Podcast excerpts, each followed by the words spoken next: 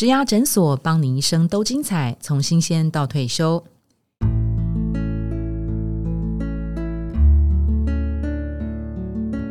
Hello，大家好，我是主持人 Pola。我们在十月份进入大主管的山顶学，其中呢第三周我们来到的是大主管的高山症。在山顶上的这些大主管们，他出现了什么样的高山症候群呢？我们今天邀请到的是 Boxful 香港便利存台湾分公司副总经理叶瑜娟，请他来担任今天的来宾。Hello。嗯，Hello，我是于娟那，现在是 b u s f o 香港商便利存台湾分公司的副总经理。嗯，那我过去的资历曾经当网络媒体的记者四年。那加入 b u s f o 之后呢，其实一路的从可能呃行销的专员升任行销经理，然后接下来又带领产品团队，然后一直到最近很很开心有这个荣幸可以荣升副总经理。嗯哼，好，所以于娟好年轻哦，三十三岁，好，三十三岁。那个 b u s f o 是你第三份工作吗？对，算。第三份工作，好，大学念的是台大生传。农农艺农艺系，好，然后后来出国念书，念社会学社会学的硕士。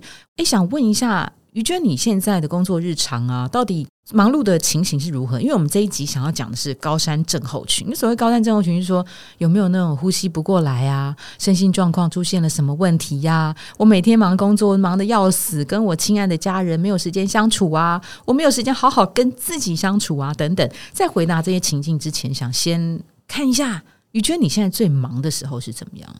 嗯，最忙的时候，我觉得现在是主要是很多非常多的会议。那可能以前当记者的时候，会有非常多你可以自己处理事情或者独处的时间，你有非常多时间可以好好的把你手边的工作啊或者内容完成。但是以现在来讲，会变成其实呃沟通啊会议是真的是家常便饭，基本上就是每天可能打开 Google Calendar 都是哎几乎所有的色块都是满的。对，那如果说你想要有一些自己的时间，你就必须要。要找抽空有没有一些零星的时间呐，或者是有时候甚至会用到下班的时间来做一个比较完整的规划。你说一天都在开会，对不对？对，很容易会变一整天都在。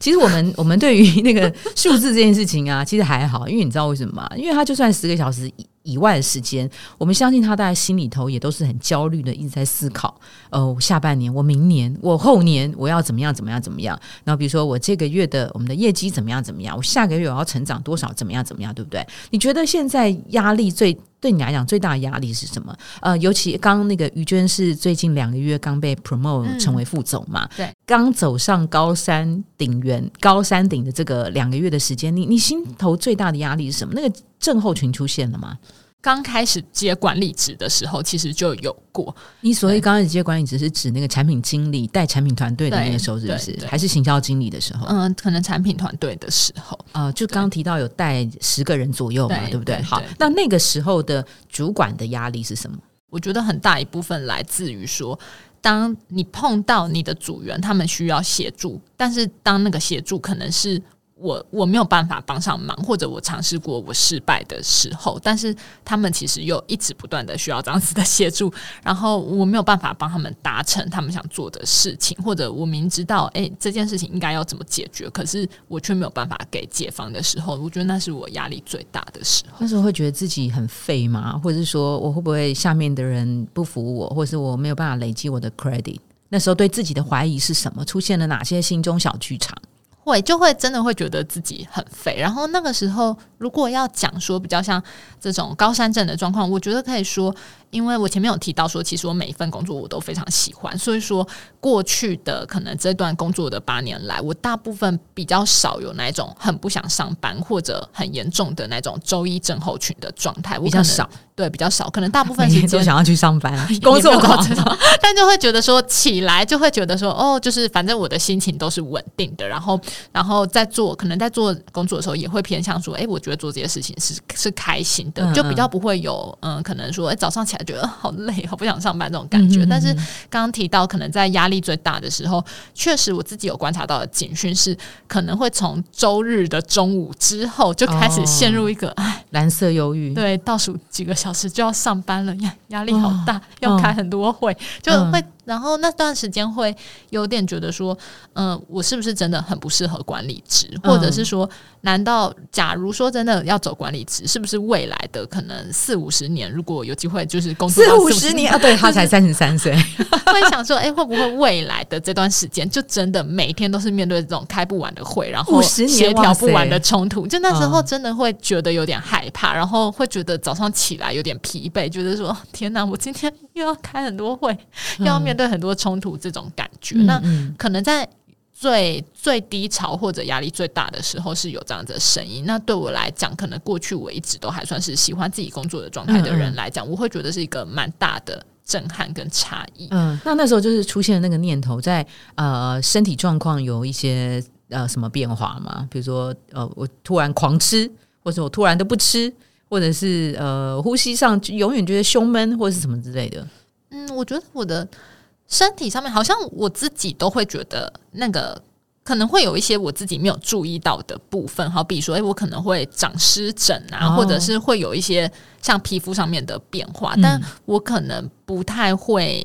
意识到自己是有压力的。那当然，嗯，有一些部分可能是旁人告诉我，例如说像。我老公可能就会跟我说，我睡觉讲梦话都在开会。哦，真的？他听到什么？他是说什么？嗯，就是类似说，我们要不要跟 Netflix 谈个合作，或者是什么啊？如果货出不完怎么办呢？这种就是，就可能有一些东西是我日常中我没有那么明确的感觉到我有压力，但是我旁人可能会从一些我的其他一些举动会发现说，哎，也许我这段时间是压力比较大的状态。呃，类似 HR 的角色的同事就会来问说：“哎，你你最近是不是怎么样啊？”那可能透过和他聊天的过程中，我会觉得，哎，我是被理解，跟是有人帮助我，我不是单打独斗的。那他可能也会协助我去做一些和我组员的沟通协调啊，等等。那他观察到近期有敏锐的变化，那个近期是持续多久？然后那个敏锐变化是他感受到你什么样不同？那时候应该有到三四个月，那可能很多时候会是。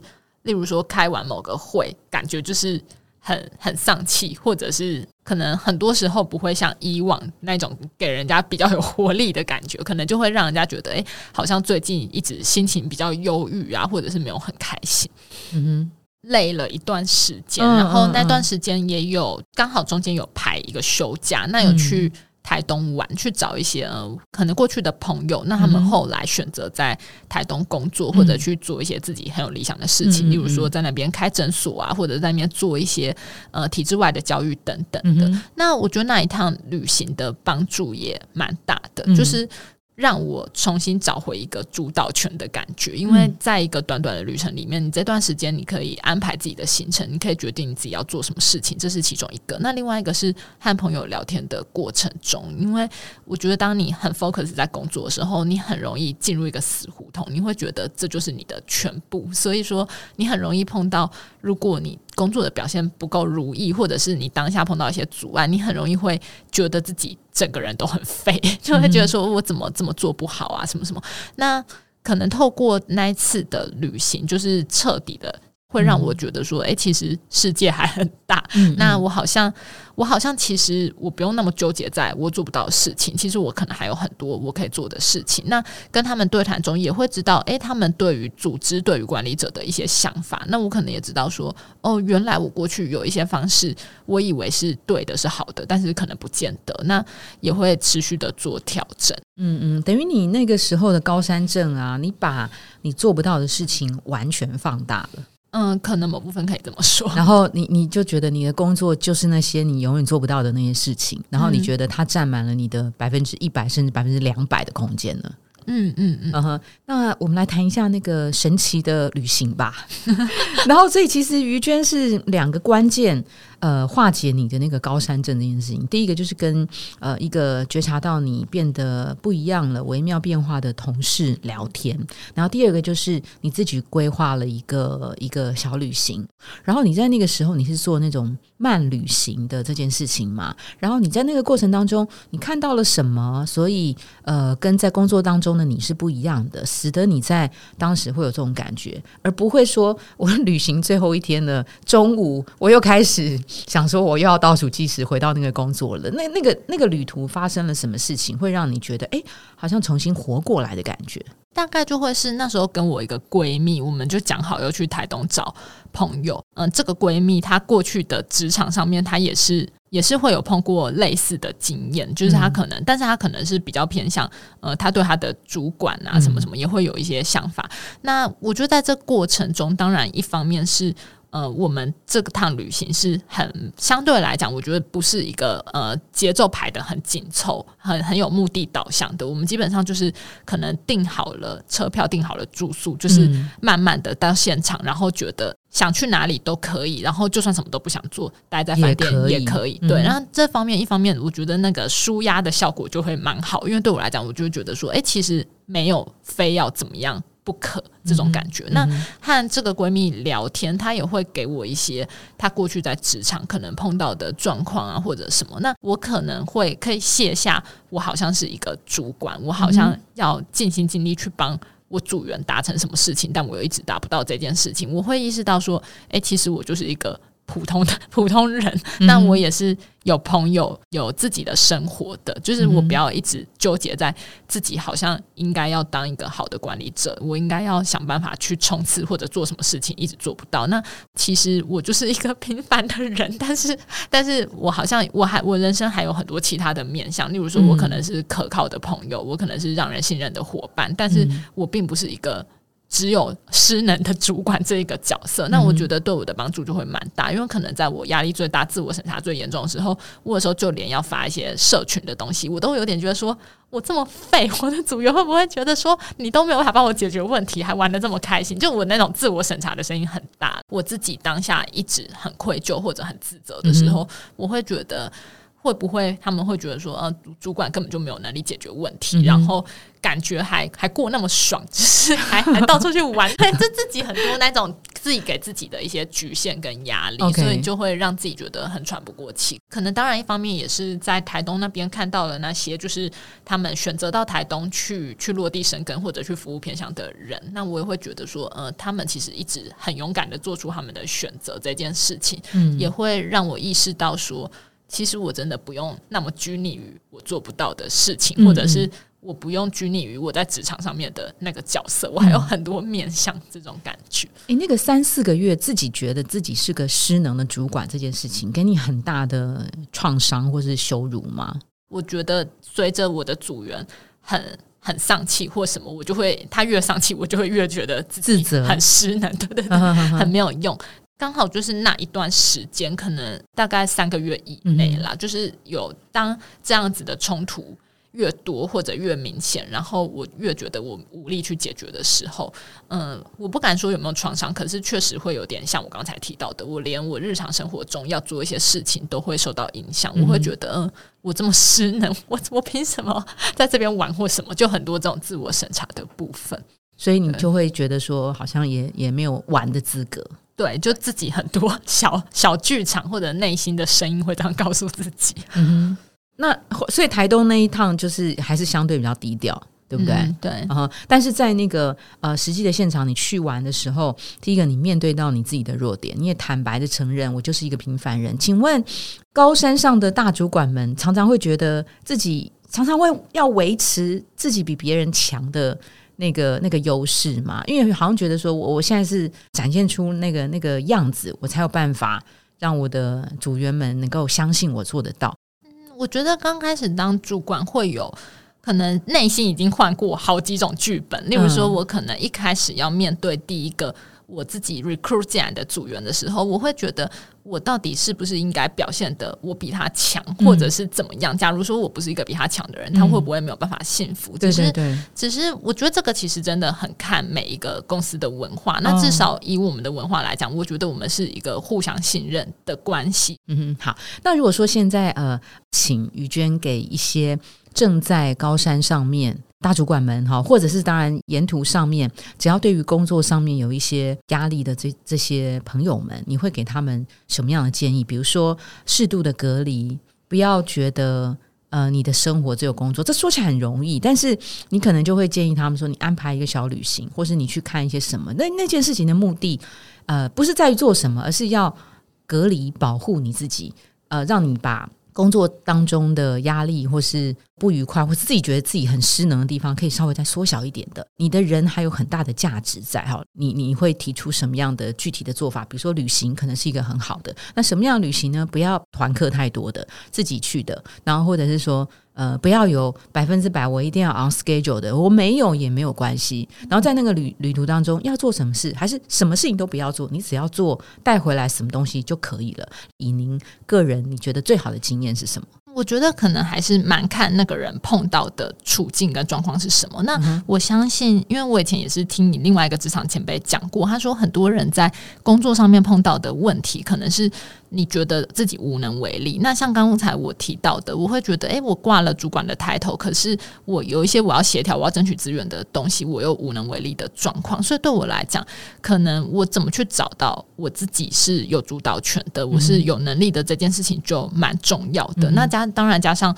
嗯，可能隔离掉让你很有情绪的那个空间也是一个。所以说，可能透过旅行这种，你重新的有点像重新找回自己主导权的感觉，我觉得对我就会是。蛮有帮助。那我觉得可能就是看每个人遇到的状况是什么，因为有些人也许遇到的是呃很难跟上级的主管沟通啊，或者有些人是遇到说呃工作没有成就感、没有乐趣，需要刺激，那可能解方就会有点不太一样。工作如果没有成就感的话，你会给什么样的建议？嗯，我我觉得这个当然也是看说。呃，他他想要的成就感是什么？那有些人会觉得他的成就感一定要来自于工作，而且一定是要来自于他的正职工作。那我觉得，如果是偏向这种类型的人，那最好他的做法就是在他的正职工作去争取新的 project 或者争取新的案子可以做。因为当你如果是本来表现就还不错，而且你又很主动、很积极，通常如果你愿意帮公司多做一点新的尝试，其实我觉得很少人会说 no。反正有一种你是要多送。公司的那种感觉，对，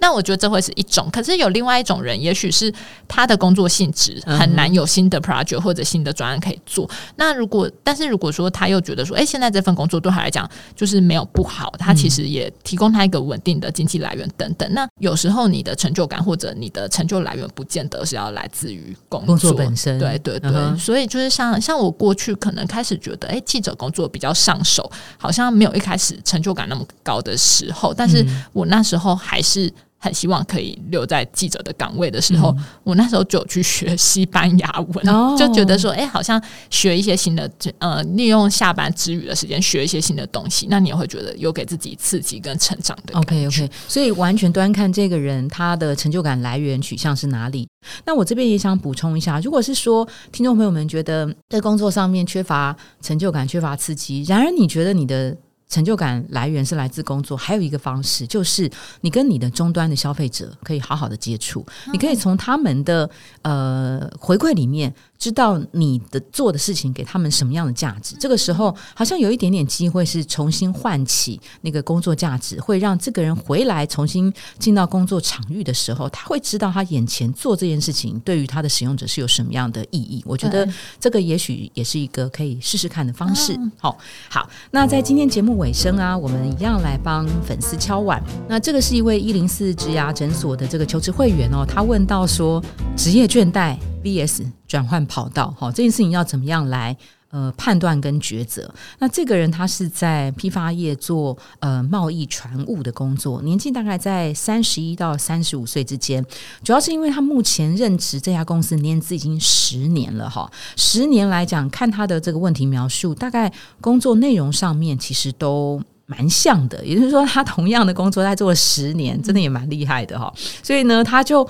无法想象说啊，天哪，这个这样一样的工作，我要再做三十年吗？他不敢想象。那主要还有另外一个新的想法，是因为他这两年成家了啊，结婚生子，所以他一方面呢，他又想降低工作的强度，因为想多留给啊体力给下班生活的这个家庭哈。那他有点不太确定说这件事情是不是职业倦怠，还是我呃对这个。工作已经太熟悉了，没有自己的这个工作的成就感。那让他犹豫的原因，是因为他担心他转换跑道之后可能不熟悉，或者是薪水突然呃会往下降，对于养家会有一点为难的地方。那目前的年薪大概是六十到七十万之间，所以他在想说要怎么样判断职业倦怠的这件事情，以及他转换跑道适不适合在他呃情绪上面谷底的时候来做出这个决定。好，我们来听一下于娟会给他什么样的建议。当然，前面我们可能有提过职业倦怠的部分嘛，所以我觉得第一时间他可能可以先区分看看自己是不是职业倦怠，一时的还是比较久的，是一时的还是比较久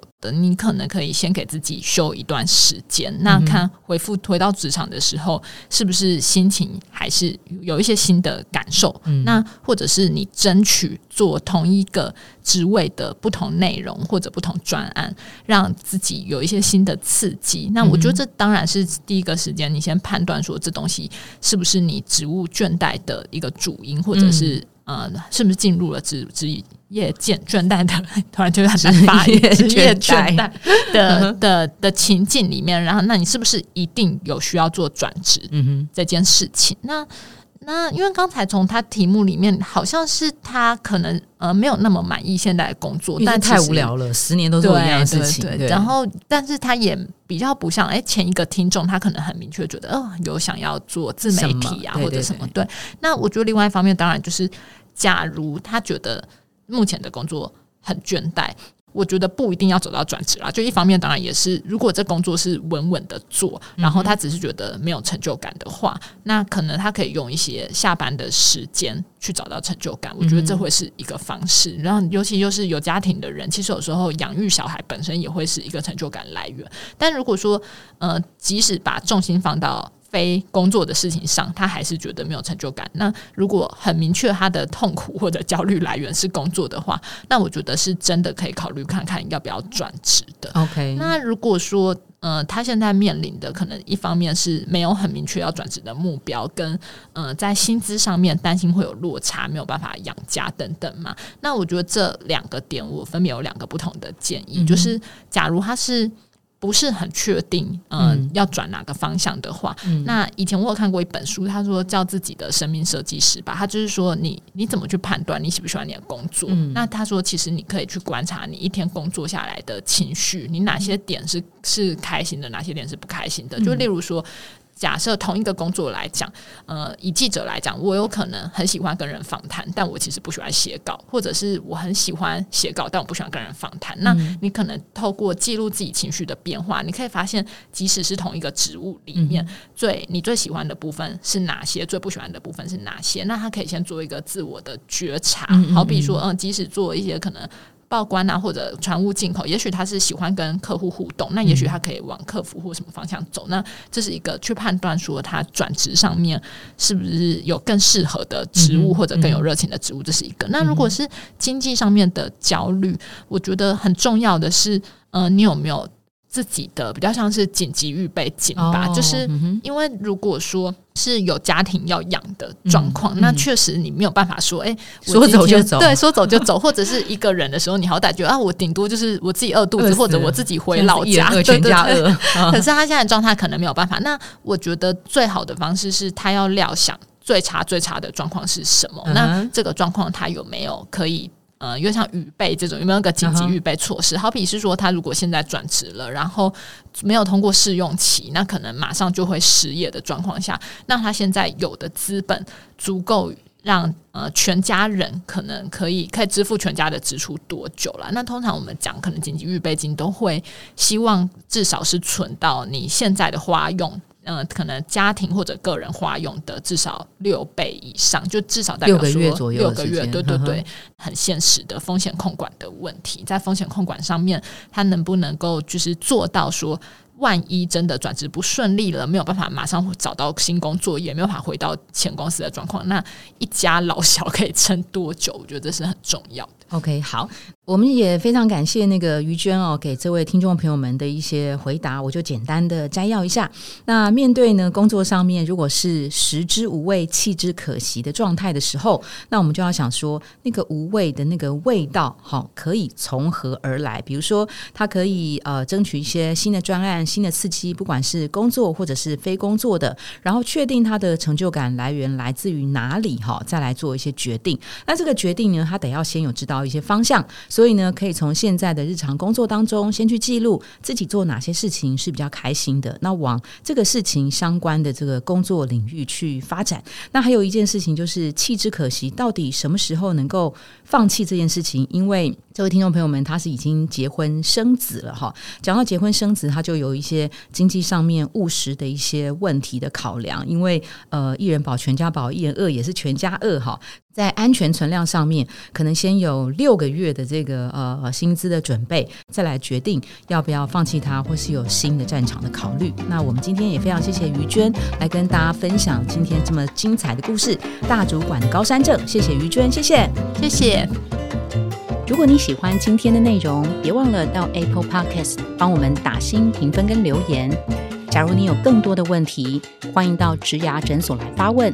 我们每周都会更新，也欢迎您投稿想听的主题。投稿连接在节目资讯栏里，请订阅 Podcast 频道，追踪我们的 IG。我们下次见喽，拜拜。